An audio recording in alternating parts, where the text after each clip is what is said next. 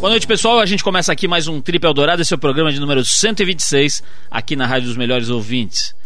Bom, essa semana a gente vai receber o capitão Wilfredo Schurman e seu filho David, o David Schurman, que, bom, vocês sabem, né? Os dois é, é, participaram daquelas viagens maravilhosas ao redor do mundo no veleiro da família Schurman, que ficou famosa aí anos 80 e 90 aqui no Brasil.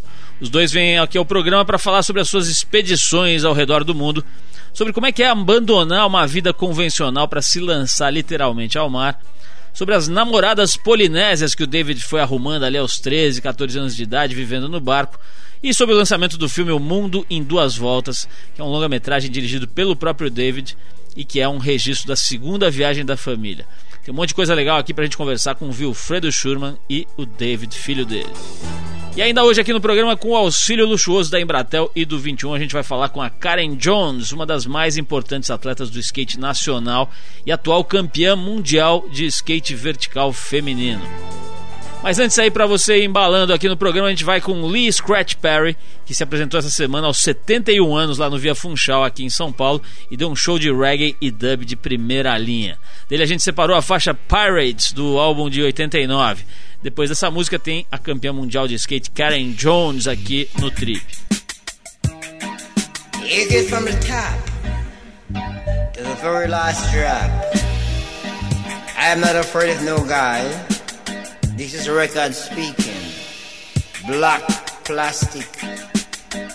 I am plastic and I am mystic and I am fistic and I am histic. Speak your truth clearly Either lie shall die.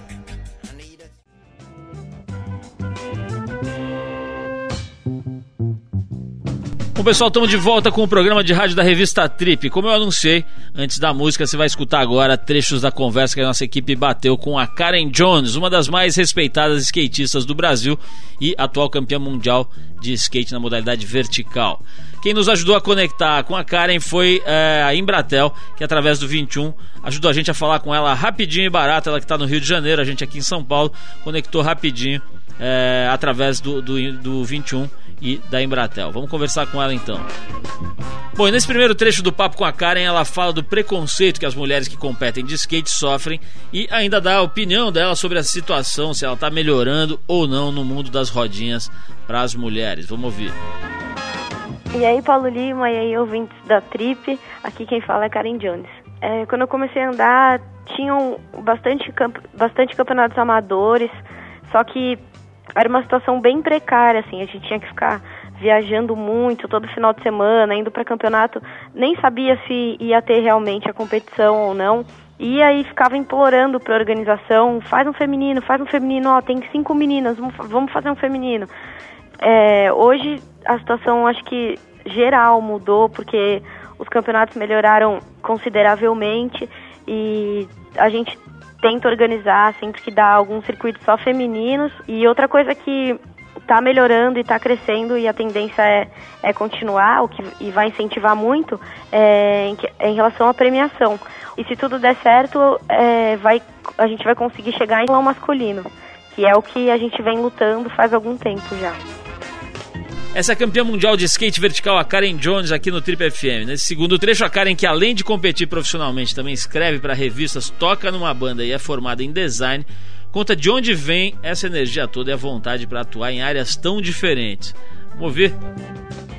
Não foi uma coisa pensada, eu sempre gostei de fazer, assim, nunca fiquei pensando, ai, o que, que eu vou fazer agora? Eu preciso, sei lá, tipo, eu vejo, assim, muitas meninas hoje em dia planejando andar de skate. Ai, eu gosto tanto, mas não sei o que, mas não sei o que. O dia que eu pensei em andar de skate, eu fui e andei. Não fiquei planejando que ia começar e tudo assim. Ah, eu vou fazer não sei o que. Só se alguma coisa der errado, mas normalmente eu penso numa coisa e já é o que eu quero fazer. E já vou e faço. E eu nunca espero muito tempo para ver o que vai acontecer. Acho que por isso que eu acabo conseguindo fazer tudo, porque eu não fico deixando para depois. Se eu penso uma coisa agora, já me dá louca e eu já vou querer fazer na hora. Legal, a gente agradece a Karen e também a Embratel que facilita o nosso encontro toda semana aqui com as pessoas que não podem vir até o estúdio, mas com quem a gente quer conversar, quer bater papo, quer conhecer melhor. E daqui a pouquinho tem Wilfredo e David Schurman aqui no Trip. Mas antes a gente faz mais uma pausa para rolar uma música para você. Dessa vez a gente separou a Boogie Shows do KC and the Sunshine Band. Depois desse som, Wilfredo e David Schurman conversam com a gente. Vamos lá.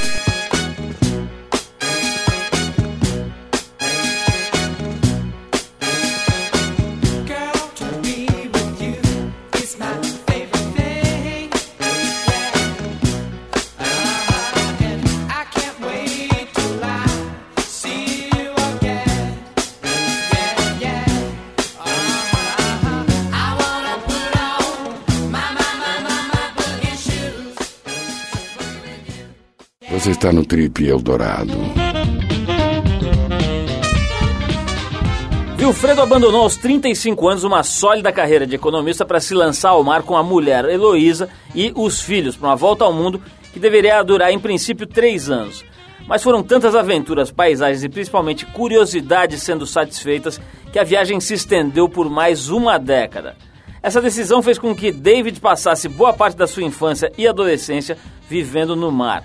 Aos 15 anos, resolveu abandonar o barco e se fixar na Nova Zelândia, onde se formou em cinema e televisão. Quando alguns anos mais tarde os pais dele ligaram convidando para uma jo nova jornada, ele topou na hora, mas com uma condição: a expedição tinha que virar um filme. 891 dias, 30 países, 4 continentes e 3 oceanos depois, O Mundo em Duas Voltas é um registro do cotidiano e da segunda aventura da família Schurman, pelo globo terrestre, especialmente pela parte aquática, né? pela parte salgadinha aí, esse mar maravilhoso que banha esse planeta. E a gente está aqui hoje então com o pai Wilfredo e o filho David Schurman, o diretor do filme, para falar um pouco sobre como foi essa experiência, toda essa vida completamente fora do, do, do vamos dizer assim, da, da, da, do normal, né? do convencional de repente essa vida é, muda e descortina um horizonte completamente novo aí na frente dos, do, do, casal e dos filhos. Antes de mais nada, Wilfredo, David, obrigado por vocês estarem aqui. Muito legal receber vocês aqui para a gente poder bater um papinho sobre o filme e principalmente sobre a aventura, sobre essa história toda, né? Acho que nem, nem dá para chamar de aventura, é uma, uma existência heterodoxa, aí vamos chamar assim, é, que vocês acabaram conquistando para suas vidas. Wilfredo, eu vou começar falando com você, batendo, abrindo esse papo com você. Essa história né, dessa, de tomar uma decisão dessa aos 35 anos. 35 anos, em geral, é uma idade que o cara tá no gás total profissional. O cara não quer saber de nada, quer morder a mesa, como dizem, né? Ou, ou tem uma outra expressão que eu gosto, que é apontar o lápis dos dois lados, né? O cara tá realmente no gás. E, de repente, nessa idade, no auge, é, é, em tese da produtividade, você resolve aposentar o laptop, acho que nessa época nem tinha laptop ainda, né? Aposentou a, a, a, HP, né? A, a, calculadora HP ali e se lança para o mar. E, eu estava conversando com vocês antes e descobri que até os 25 você nem tinha nenhuma experiência com embarcações, com, com essa coisa da, da vida no mar. Queria que você falasse um pouquinho desse momento em que você toma uma decisão que muda a sua vida. Olha, a decisão que mudou a minha vida foi numa viagem que nós fizemos a São Thomas, no Caribe, uma ilha pequena, demos uma volta na ilha. Segundo dia nós fomos à praia. E o terceiro dia nós estamos passeando, eu e Heloísa, de mão dadas, assim na orla, e vimos muito, muitos barcos. E vimos um barco passar, não um day charter, estava escrito, um catamarã. E eu olhei para aquele catamarã e disse, Heloísa, vamos dar uma volta? Aí Heloísa olhou para mim e disse, os olhos brilharam e disse, Wilfredo, eu sempre tive uma, um sonho de dar uma volta num veleiro. Heloísa carioca, ela assim, lá no arpoador, lá na praia, eu ficava olhando para aqueles barcos a velas e tal. Eu digo, ah, Heloísa, se é teu sonho, para mim é uma aventura, vamos lá. E aí nós fomos dar uma volta de veleiro e aquilo foi amor à primeira vista. No último dia, lá em cima, num happy hour, assim, no, na posada, eu confidenciei bem baixinho no ouvido dela: um dia nós vamos voltar aqui no nosso próprio barco. Aí fomos para Florianópolis. A primeira coisa que fizemos foi sair do centro da cidade e comprar uma casa em Santo Antônio de Lisboa, que era uma vila de pescadores, hoje é um bairro de Florianópolis, né? E diferente para o mar. E comprou uma casinha de madeira pequena e compramos um barco pequeno e um menino de 15 anos ensinou a velejar. E aí saímos a velejar todos os finais de semana, os meninos eram pequenos tal. E eu falei para Heloísa, olha, e a gente tinha uma ideia de dar uma volta ao mundo. E eu falei para Heloísa, Heloísa, a gente precisa marcar uma data. Todo sonho tem que ter uma data, senão você não sai. E o Dave estava engatinhando nas cartas náuticas. E eu falei para ele, Luiz, quando o Dave fizer 10 anos, nós vamos sair para nossa volta ao mundo. E aí que nasceu tudo, porque quando o Dave fez 10 anos, era sexta-feira 13, nós saímos dia 14, né? eu não saí na sexta-feira 13. E aí que mudou a, minha, a nossa vida nesses 10 anos de preparação da viagem. Né? Eu, eu, eu era empresário, eu era assessor financeiro da Ceval, hoje do Grupo Bung, né? assessor financeiro da VEG. E, e os empresários, quando eu porque esse, esse, sonho ficava entre eu e a Heloísa. Nós não abrimos para ninguém esse nosso sonho. E foi um momento de eu dizer: olha, eu vou ter que sair, vou para o exterior. E o Egon Silva, nunca me esqueço, o presidente da, da VEG, disse: excelente, Wilfredo, você vai fazer um MBA excelente para a empresa. Eu falei: não, eu vou sair com a minha família num barco a vela. Você está maluco, você é louco, não faz isso tal. E aí que iniciou e era para ficar dois, três anos e ficamos dez. Agora, essa, essa história realmente é, é inspiradora, é muito bonita. Agora, imagino que sempre tem uma tia, né? Ou um parente que fala, você é louco, você tá doente, você vai largar a segurança, sua família, seus filhos, não sei o quê. Eu quero saber quem foi o primeiro chato que se manifestou na sua vida e falou assim, você tá louco, tal, que bota, como dizem aí, vende aquele grilinho, né? Coloca aquele grilinho atrás da orelha da gente. Teve alguém? Teve sim, teve meu cunhado, professor universitário e disse assim: Você é irresponsável. Você vai levar os seus filhos para dar uma volta, vão, viver, vão virar tudo vagabundos do mar, não vão estudar. E nós já temos, já tínhamos tudo programado. A Heloísa muito, muito organizada, né? Como professora, tinha um curso de inglês com 32 professores, mil alunos, aquele negócio. Ela tinha, assim, uma visão de uma preparação de 10 anos. Então os meninos já estavam. Eu e a Heloísa aprendemos, entende? Para ela era mais fácil, para mim era muito difícil aprender a matemática, a didática, né? Então passamos também num aprendizado para ensinar eles. Então foi muito natural. E um dos grandes desafios que tenho, nós temos lido muito livros era a convivência no pequeno espaço.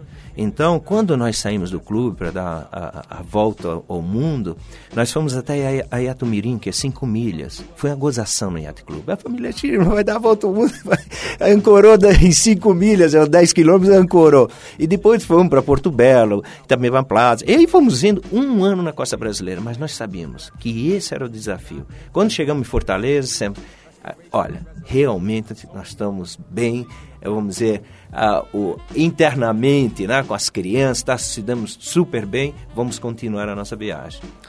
David, vamos falar, quero falar, ouvir um pouco o teu lado dessa história. Né? Você engatinhando nas cartas náuticas, fazendo cocô nos mapas e de repente, 10 anos depois, você moleque ali, pô, já devia ter teus amigos, tua turminha, etc. De repente, seus pais montam lá um barco todo cheio de coisa e você pula para dentro. Foi fácil essa decisão? Você já estava afim, embaladão, ou teve um certo custo emocional? Porque, pô, é uma idade que você está ali querendo viver em grupo, né? Claro, não. Uma coisa que meus pais não contam é que eles também têm uma dose de loucura, né? Por mais que é tudo planejado, muito bem feito, tem, tem uma dose ali de, de vida alternativa. E desde pequeno, o grande lance foi que, assim, bem transparente, eles fizeram uma lavagem cerebral desde pequeno com os filhos que que era. Então, do primeiro dia que eu me lembro como ser humano, eu já ouvia meus pais falarem de um dia sair navegando pelo mundo. Então aquilo lá, você vai crescendo com aquilo, ah, os livros na estante, não tinha um sobre carro, sobre, sabe, coisas de terra. Era tudo sobre mar, era, é, sabe, aventuras tesouro, pirata, não sei o que, velejado. Então você já vai, né, eles foram muito espertos nesse sentido que a gente já foi sendo condicionado aquilo ali. Quando chegou o dia para partir, era assim, ó, finalmente nós vamos fazer aquilo que né, vem falando tal. Eu acho que a maior adaptação mais difícil foi estar com os pais o tempo todo.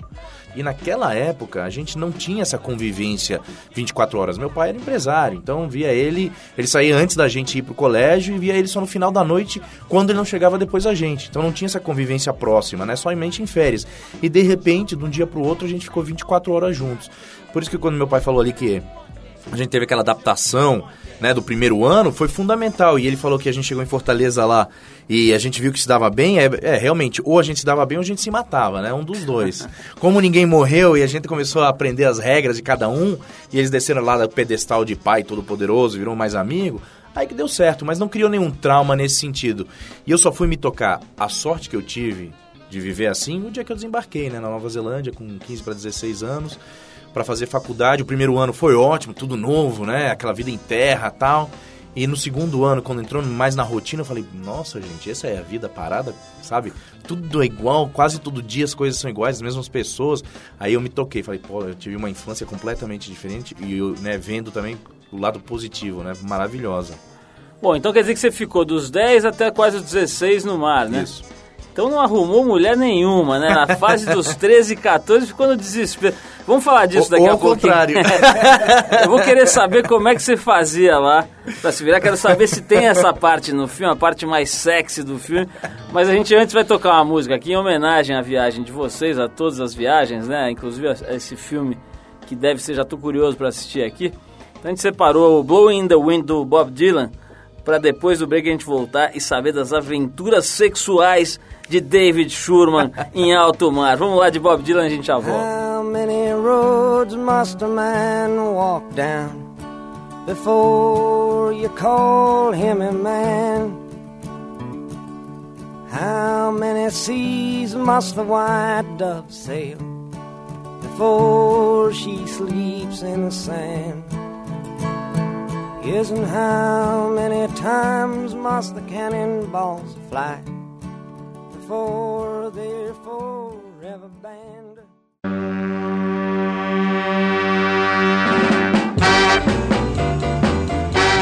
Ok, estamos de volta. A gente ouviu o Bob Dylan com Blowing in the Wind. A gente está conversando hoje com dois membros da família Schurman. Eu estou bem aqui da minha pronúncia de alemão. família Schurman, o David e o Wilfredo, que, bom, fizeram aquelas viagens todas. Acho que o Brasil inteiro, no mínimo, já ouviu falar da, da, da família, das viagens, das aventuras e tudo. Mas eu estou falando aqui com o David de um momento difícil em sua vida. Momento em que ele faz 13 anos, olha para os lados, só tem o pai, a mãe, o irmão, a situação tá dificílima. Aí ele chega no porto e as coisas melhoram. Como é que era, David? Você ali na, descobrindo a, a- a- vamos dizer, a sexualidade e tal, né? A- a- aquela fase em que o cara tá afim de namorar. E, pô, o bicho pegando ali em alto mar tal. Como é que era quando você chegava? Conhecia as meninas dos outros barcos? Fala um pouquinho desse lado. Não, era muito tranquilo. Na verdade, eu acho que foi a, a melhor fase mesmo. Era, era muito melhor do que ficar num lugar só em terra. É, porque a variedade era muito grande, né? E, e ali a curiosidade é, é, é normal, é igual como qualquer outro moleque. A diferença, por exemplo, que aconteceu comigo, eu tinha 13 anos, no Caribe. Então a gente ia de ilha francesa para ilha inglesa, para ilha americana, para ilha caribenha. E era fantástico, né? Porque você ali aprendia, tinha experiências com pessoas diferentes. A minha primeira namorada ali foi com 13 anos, uma belga, e que morava num outro barco, né? E ela ficava ali na ilha de Santa Lúcia e a gente passou por ali, na Martinica, Santa Lúcia e tal, e a gente se encontrava muito. E era fantástico. A, a vida de marinheiro tem aquele mito, marinheiro tem uma namorada em cada porto e tal. E, é parcialmente verdadeira, né? Você realmente faz amizades ali, você encontra, e existe um certo um certo, né, uma certa lenda do homem do mar, tal. E as meninas gostavam disso também. Isso não era ruim. era uma coisa muito boa. Então você quando moleque, você aproveitava muito isso. Então era, na verdade, ao- contrário do pessoal que o pessoal acha que você fica no meio do mar o tempo todo lá, isolado, tal. Você não, não tem essa. Na nossa tipo de viagem não tem essa, né? A gente não vai pra Antártica e fica lá sozinho. A gente realmente gosta de lugar onde tem gente. Então aí, pra nós o lance é muito tranquilo, porque você acaba conhecendo muita gente. Wilfredo, agora conta o seu lado dessa história, né? Você estava me contando aí que você tinha que dar uns passeios de uma hora e quinze aproximadamente e tal, quando os moleques estavam lá conhecendo as suas coleguinhas. Você, você, é, essa parte, você disse que você aprendeu matemática para ensinar os moleques, etc. E essa parte, você se preparou para isso? Porque de repente você sai com um moleque de 10 anos, dali a pouco ele está com 13, 14. Vocês falavam sobre isso ou você simplesmente soltava no porto e voltava duas horas depois? Não, nós temos um diálogo muito bacana, né? Como o Dave falou, eh, o- os nossos filhos eh, foram grandes amigos. De momentos até, de muitas vezes eu e Heloísa ficar noite e dia, no- na- eh, principalmente as, no- as noites no timão né, do barco, e eles têm que ficar de dia, e era uma responsabilidade, então houve assim, muita amizade. E, e, na realidade a gente conversava muito, eles eram muito abertos, olha isso, está acontecendo isso, olha, você- preservativo, olha, usa camisinha, tal, aquele negócio. E era assim, muito, eles não tinham assim aquele tabu, né? aquele negócio escondido. Falavam mesmo e a gente abria o jogo E eles, quando nós saímos, nunca me esqueço, nós estávamos na Polinésia Francesa, na ilha de Apataque, tem as meninas lindíssimas, assim, polinésias, né, com aqueles cabelos eh, compridos, né, todas de tiareia, aquelas, flor, aquelas flores, aquele cheiro tal. E elas estavam tudo ali com eles tal. Aí eu e o Luiz já, já demos uma desconfiada, da, demos uma saída. Eles, ah, dá uma saída, aí fica uma hora fora tal. Né? Vai fazer uma e, comprinha. É, não, e aí, aí nós pegamos e vamos dar uma volta. A ilha é pequena, demos uma volta a ilha, depois demos a outra volta. Quando, aí disseram, ó, quando chegar perto, dá uma não, uma subiada tal. Aí nós começamos a, cantar tal. Aí só via lá pela janelinha, dá mais uma volta. Aí dá uma volta. Então, ou seja, mas eles, eles sabiam realmente, a gente tinha esse lado, eu acho que é muito interessante, né? Esse lado de, de você dar uma atenção para o filho, né? Ou seja, qualquer coisa, oh, pai, mãe, precisa disso, isso é, esse, esse diálogo é muito necessário, né? Que muitas vezes a gente vê até amigos, oh, o filho vem lá, ah, me diz, ah, depois, depois tu me pergunta, depois eu te respondo, deixa eu dar uma olhada aqui na televisão. E aí ele vai uma vez, vai duas vezes, depois ele se frustra, o filho se frustra realmente. Ali nós estávamos 24 horas, nós pescávamos juntos. Eles acordavam 4 horas da manhã, olha, acorda aí, Derek, vamos pescaria e tal. Tudo que nós fazíamos, né? Até chegou uma, uma época que nós fazíamos charter com amigos tal, até montamos uma empresa, amigos pagantes tal, e eles ganhavam 10%. E, e a caixa deles estava super forrada, né? Eles têm uma grana violenta, né? Muito boa. E, e isso foi, isso é legal. Ele, e eles assim, não, olha, nós não vamos gastar, vamos comprar isca, vão comprar isso, vão fazer isso tal, e eles administravam bem Eu já entendi, coisa. então eles chegavam no porto, no Tahiti, alugavam uma Ferrarizinha, lotavam com a mulherada ali, né, e saíam reinando. Viu, Fredo, falando em grana, você tocou Sim. nesse assunto aí? Tá. A impressão que quem tem vendo de fora é que você tirou na telecena premiada, deu uma bufunfa e foi gastar no oceano, né? Como é que você preparou, é, é, já que você tinha essa formação aí de economista e tal, Precisou fazer grandes planos mirabolantes, ir poupando e tal, ou você foi com a cara e a coragem e gastava pouco no mar? Como é que funciona esse lado aí? Não, eu, nós nos preparamos para dois, três anos. Então nós gastávamos em média, no Brasil, num ano no Brasil, naquela época, 500 dólares por mês. Fora era mil dólares. Agora, eu não contratava mecânico, não, ou seja, não ia em hotéis, restaurantes, a gente tinha uma vida muito simples, né? E realmente você não gasta. Se você quiser gastar, você gasta muito. Bem, nos três anos passaram. Aí eu digo, puxa vida, eu tinha, claro, tinha casa, né? tinha aplicações na bolsa, aquele negócio todo. Eu digo, bom, mas não vou gastar o meu patrimônio que um dia eu vou voltar, né? E aí começamos a pensar, pô, o que, que nós vamos fazer? Aí Heloísa escreve, é a, escritora da família, e começamos, eu fotografava como, como assim, amador tal, e fui melhorando. E aí, pô, vamos mandar umas, umas matérias lá para os Estados Unidos, para ser um magazine e tal. Mandava a primeira, mandava a segunda, mandava a terceira. Na quarta veio, entende? Olha, 1.200 dólares, né? Opa, já é um negócio legal. Aí tem amigos, empresários, dizem, pô, Wilfredo, eu gostaria de passar com vocês lá, mas eu fico meio constrangido. Por que você não faz o charter, entende? E assim foi que nós começamos a fazer charter. Só para você ter uma ideia, um empresário, ele e a esposa ficaram 30 dias na Polinésia conosco, né? Eles pagavam 300 dólares por dia deu 9 mil dólares. Né? 9 mil dólares, entende? Deu para nós, que gastamos aí uns 2 mil dólares, restou 7 mil dólares. 7 mil dólares nós vivemos 7 meses. Né? E, e é aquele negócio, você não não compra as coisas porque não cabe no barco, não. Ou seja, você não junta, não junta. Pelo contrário, é, é sandália, bermuda e, e t-shirt. É isso que você vive. Vive com muito pouco, né? Uhum. Fredo, o, o, tem uma coisa que eu acho interessante, que é aquele sistema de ensinar as pessoas que estão longe, né? Eu não sei como é que chama isso, mas tem umas escolas que você recebe Sim. pelo correio, uhum. as apostilas e tal. Hoje eu imagino que através da internet isso tenha se modernizado muito. Na época era por correio. Como é que vocês faziam? Você recebia um material didático eh, à distância e faziam aulinhas para os moleques? Isso. Os meninos estudaram pela Calvary School, uma, em uma escola americana com mais de 100 anos de experiência né, por que é só para ir, é só por só correspondência. correspondência. Eles recebiam, nós recebemos material didático todo, durante o ano inteiro, 300 dólares que nós pagávamos por ano, naquela época, né? E eles enviavam, todo, nós enviávamos do barco todo o material. Quando era uh, exames de, de final de, de, de, mês, nós tínhamos que pegar uma autoridade ou se tivesse um padre, ou se tivesse a polícia tal, e eles faziam exame na presença de uma autoridade. E aí fechávamos e enviávamos, né? E foi muito bacana, porque quando nós chegamos na Nova Zelândia, os meninos foram para a escola, que nós ficamos mais tempo, e os dois, o, o David e o Wilhelm, passaram um ano mais porque eles fizeram um teste lá com o pessoal e o pessoal não queria saber se eles tinham diploma, se tinha, não, eles queriam saber conhecimento. E, e realmente, para mim e para a Heloísa, assim, foi um alívio, porque eles, eles estavam mais adiantados do que no, na, na, escola que eles estavam lá na Calvary School, né? Viraram vagabundos do mar inteligentes. Eu já sei como é que você fazia, David. Você devia consertar o motor de popa do padre. No dia do exame, o padre dava aquela aliviada ali e o cara passava. Mas a, escola, a, a, aula era muito interativa. Um exemplo, eles têm 20 redações por mês para fazer. Mas nós passávamos, um exemplo, na frente do vulcão, nós íamos lá visitar o vulcão e era toda a matéria sobre o vulcão tal.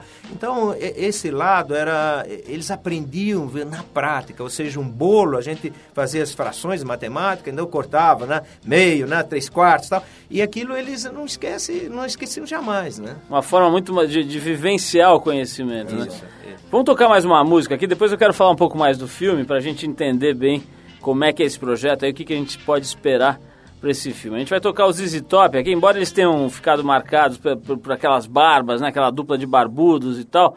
Essa banda, os ZZ Top, na verdade, era um trio e dos muito bons. A gente vai tocar uma música aqui, chama-se I Got the Six, do álbum Eliminator, de 1983. Vamos de ZZ Top e a gente volta para falar um pouco mais com David e Wilfredo Schurman. Vamos lá.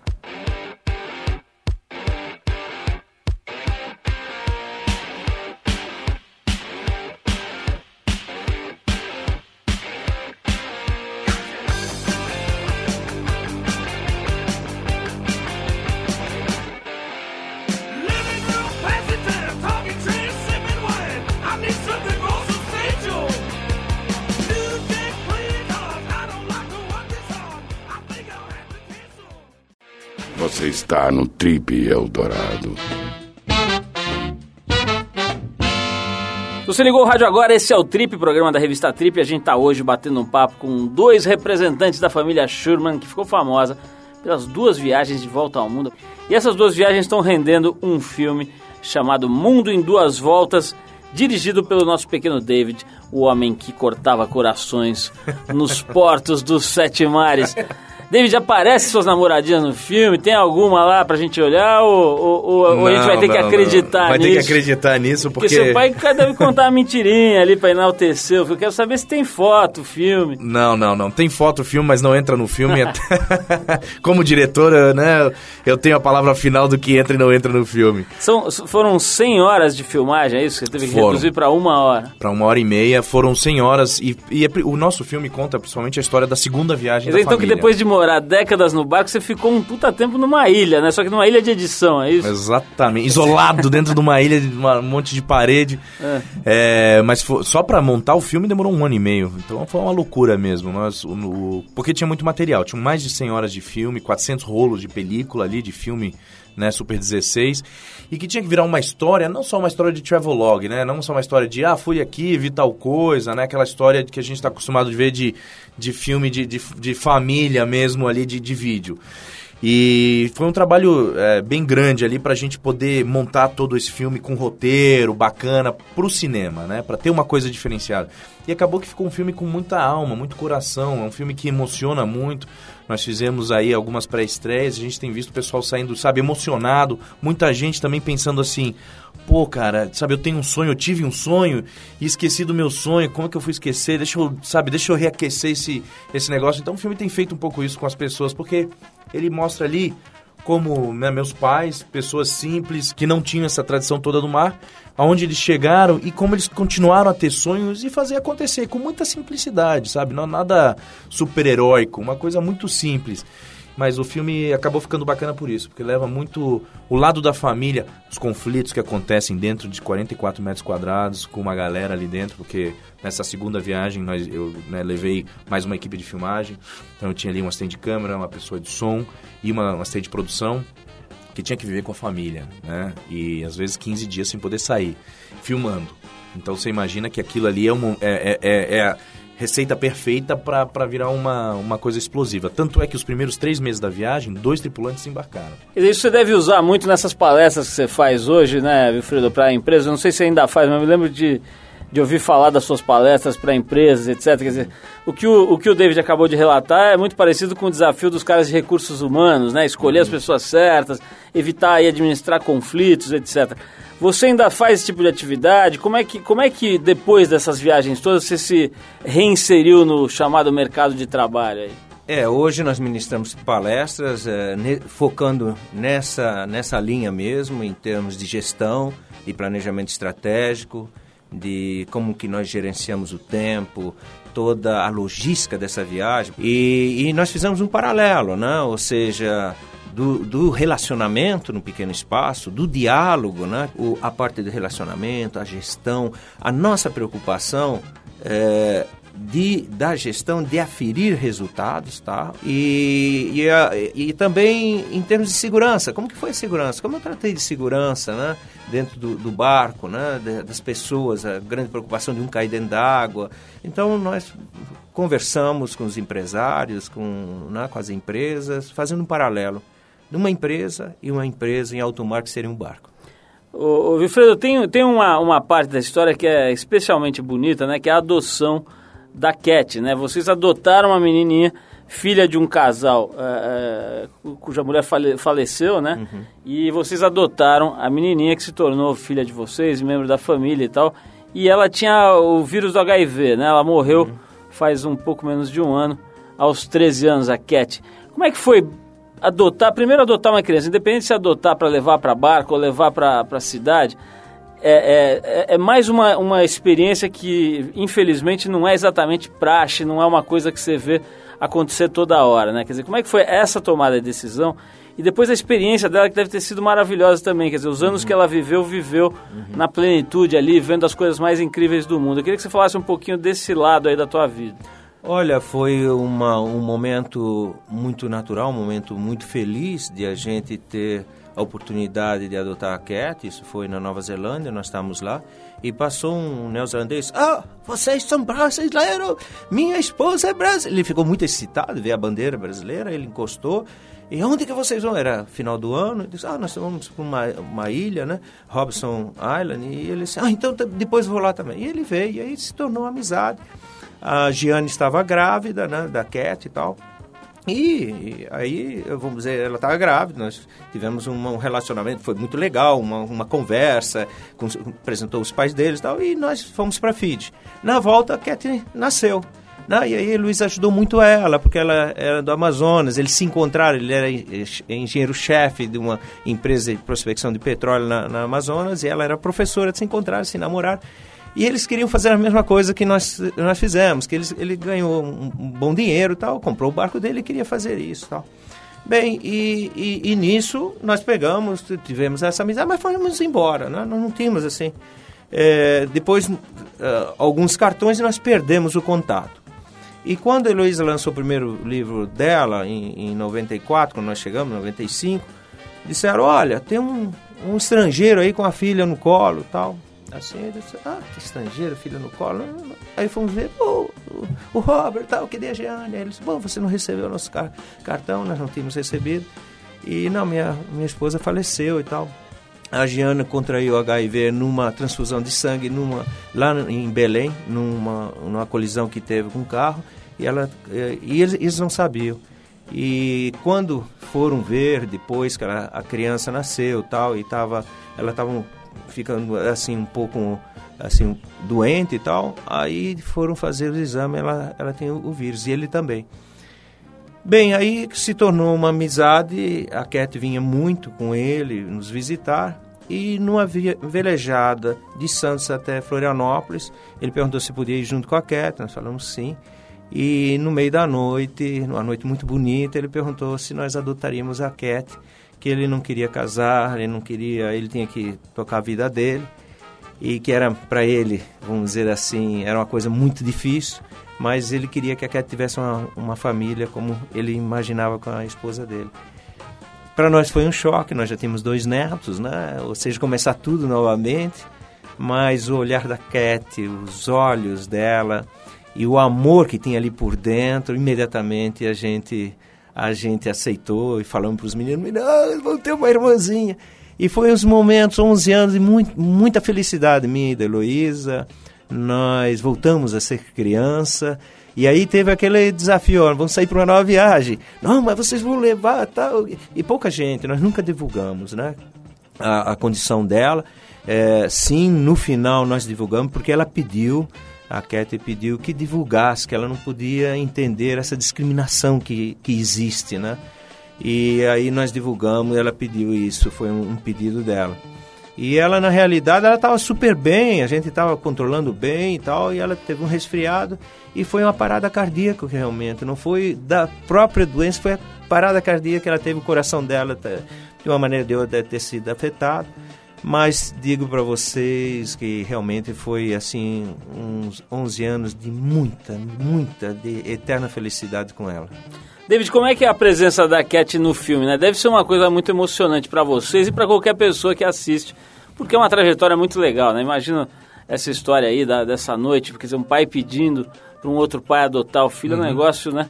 E, e isso está presente no filme? É, uma, é, uma, é, um dado importante? De... É, é o, a Cat é uma né, pessoa extremamente importante no filme, porque ali é, é um documento para ela, inclusive o filme é, dedicado a ela, é um documento da vida dela. Ela está muito presente, você vê ela rindo, você vê ela se divertindo, você vê ela nos momentos que ela está com medo, você realmente viaja junto com a família toda. É, quando eu terminei o filme, é, a Cat ainda estava né, entre nós aqui, então quando ela faleceu, o filme já tinha, já tinha terminado o filme. É, sim, no filme a gente conta a história de como ela veio parar nas nossas vidas, que é uma, uma, uma parte muito forte e emocionante do filme, porque meus pais realmente se doaram nesse filme, eles abrem o coração, contam ali com, com todas as palavras e com muita, com muita simplicidade, sem querer, sabe, engrandecer qualquer coisa, porque é uma história muito simples e muito bonita, e eu tive esse cuidado de, de, de deixar ela desse, de, do tamanho que ela é. E, e para todos nós é extremamente emocionante. Para meus pais, eu até já agora já falo, não entra mais na sala de cinema, sabe, para assistir, porque eles, logicamente, ainda estão no processo de, de, de lidar com, com, com, com, a perda da pessoa não estando ali, né? Então é, é um momento ali de, de, de muita emoção sempre é, para a família. David, o filme, quer dizer, vai estar tá, de fato aí é, é, nas salas, porque dizem que é super difícil o negócio de distribuição e tal. Você já conseguiu um esqueminha bom? Não, super bom. A nossa distribuidora é Europa Filmes e EMA Marcondes, o pessoal que né, distribui grandes filmes no Brasil. Eu acho que até, e a produtora é Gulani Filmes, que né, famosa aí é, que fez o, o Fabiano, produziu o Carandiru, eles fizeram Bicho de Sete Cabeças, o ano que meus pais saíram de férias, são pessoas que entendem muito de cinema, tem até co-distribuição com a, com a Rede Globo, é, aliás, com a Globo Filmes. Então, é, ele está sendo distribuído nacionalmente, o que é, é, uma, é uma coisa inédita assim para documentário, é difícil, né? Nós estamos abrindo em mais de oito cidades, capitais do Brasil, é, com mais de 20 cópias, e porque o filme eu acho que ficou bacana, sabe? Realmente tem essa abrangência. Bom, então tá, tá dado o recado aí, mundo, o mundo em duas voltas do, da família Schumann vai estar tá em breve aí nos cinemas, pode se preparando, pode ir reservando uma pequena verba para comprar o seu ingresso aí, porque vai valer a pena. David, brigadão. Wilfredo, parabéns. Muito legal aí toda a história, a trajetória de você, essa coragem, né, de tomar essa decisão, de botar a molecada a bordo e sair por aí, deixar o cunhado falando sozinho e, e encarar aí todos os desafios e, e tenho certeza que você não se arrepende de um milímetro de nada disso. Não, quero te agradecer e para quem quiser, tem o site do filme que é ah, muito tá. bacana, que tem trailer e tá bem, tá bem diferente, tá interativo, que é o nome do filme, que é o mundoemduasvoltas.com.br. Então quem quiser sentir um pouquinho do que é antes de ir pro cinema, pode Ah, vamos, vamos colocar então, inclusive um link no site da Trip para o pessoal poder ir lá e dar uma fuçada ali para saber o que acontece. Viu, Fredo? Obrigadão pela tua presença. Um abração, manda um beijo lá para Heloísa, para a turma toda. E estarei lá na Van Premier com a minha pipoca ali, pronto para assistir o filme no primeiro dia. Ok, muito obrigado pela atenção também, os ouvintes aí. E vamos lá, vamos pro cinema, assistir um pouco uh, da nossa vida aí no mundo em duas voltas. Legal, vamos, vamos tocar mais um som aqui. A gente separou uma música de um cara que não é do mar, mas é do ar. Ele é piloto, foi piloto comercial, piloto de jato, etc. Estamos falando de ninguém menos do que o príncipe Rony Fon. Nosso amigo já teve aqui algumas vezes um cara simpaticíssimo, cultíssimo, gente fina de verdade. O cara fazia sucesso, o bicho era bonitão, é ainda, né? Mas na época que ele era moleque, o bicho era o Tom Cruise brasileiro e não era baixinho, não. O cara era impressionante. Ele trouxe umas fotos pra gente aqui. Ah, o Ale, inclusive, ficou meio interessado aí. Mas, enfim, o Ronifon é, fazia músicas muito interessantes aí no, no, nessa época. Esse disco que a gente vai tocar agora é de 1967, né? É, Chama-se Ronifon 2. E a música é Chega de Tudo. Acho que era um momento meio revoltado do Rony. Vamos então de Ronifon e depois a gente volta com o boletim do fim de semana. Valeu!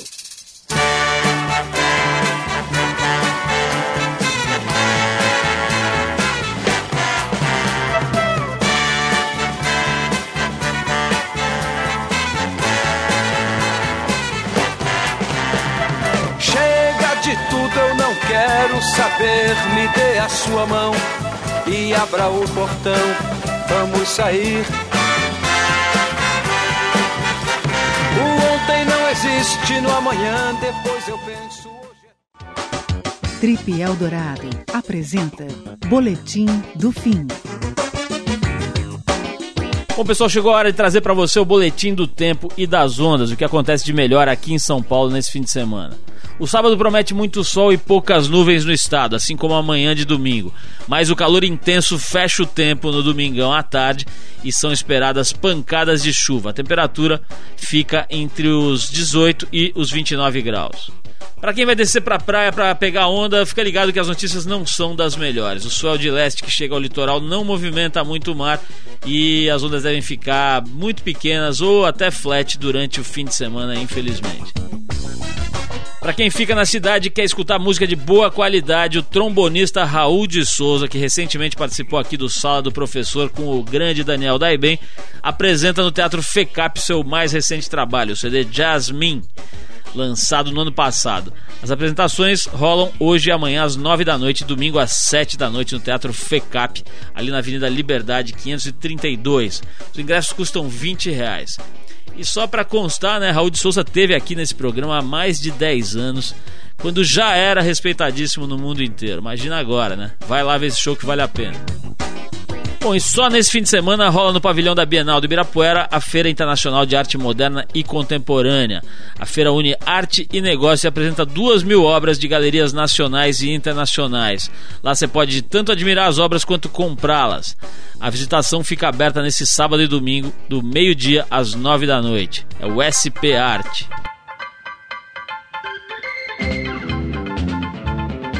É isso, pessoal. O programa de hoje termina aqui. O Trip Eldorado, você sabe, é uma produção da equipe da revista Trip, em parceria com a Eldorado FM, a rádio dos melhores ouvintes. A apresentação é de Paulo Lima, participação excepcional de Arthur Veríssimo, a coordenação de Endrigo Kiribras, a produção e edição é de Alexandre Potashev, programação musical de Cris Nalmoves. Para falar com a gente, você escreve para rádio@trip.com.br. Vou repetir, rádio@trip.com.br. Pode mandar sua opinião, sugestão de música, de entrevistado, o que você quiser, que a gente vai ouvir com carinho e vai procurar inclusive responder o seu e-mail. Semana que vem a gente volta nesse mesmo horário com mais um Trip Eldorado. E na terça, você sabe, às 10 da noite tem a nossa reprise aqui na rádio, a reprise do programa, para você que perdeu um trecho ou para você que quer ouvir o programa de novo. Ok? Então, sexta às 8 e terça às 10 da noite com a reprise. Um abração, um fim de semana muito legal, com muita paz, alegria, saúde para todo mundo aí. Um abração e valeu.